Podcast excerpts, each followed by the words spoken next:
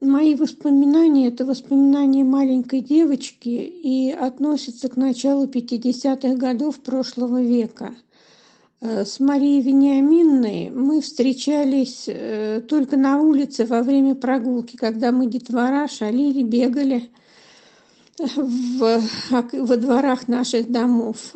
А она в это время, вероятно, уезжала на работу или куда-то еще – мне казалось, что это невысокая, немного полноватая, очень милая женщина в длинном платье, поверх которого был одет кружевной белый жакет, застегнутый у ворота на большую брошь, камею, с маленькой дамской сумочкой и большой черной папкой для нот – Э, с нами Мария Вениаминовна всегда была очень добра, приветлива, всегда интересовалась, чем мы заняты, во что мы играем, немного шутила, немного подтрунивала над нами.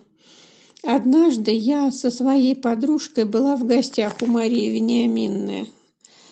Она занимала мансарду деревянного одноэтажного дома, расположенного в глубине сада – в мансарду вела уличная лестница, проходящая по садовому фасаду дома.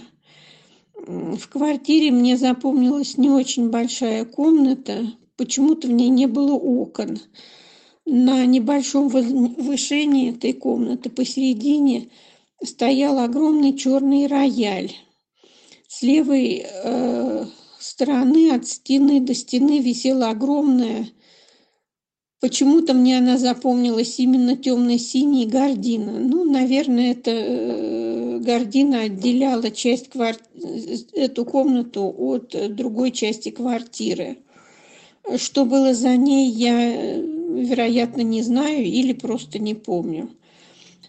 Судьба моего дома, как и дома, в котором жила Мария Вениаминовна абсолютно одинаково. Они оба были снесены ну, в ряде и вместе с остальными домами. При строительстве завод, э, профилактория завода «Знамя революции». Ныне это профилакторий управления делами президента.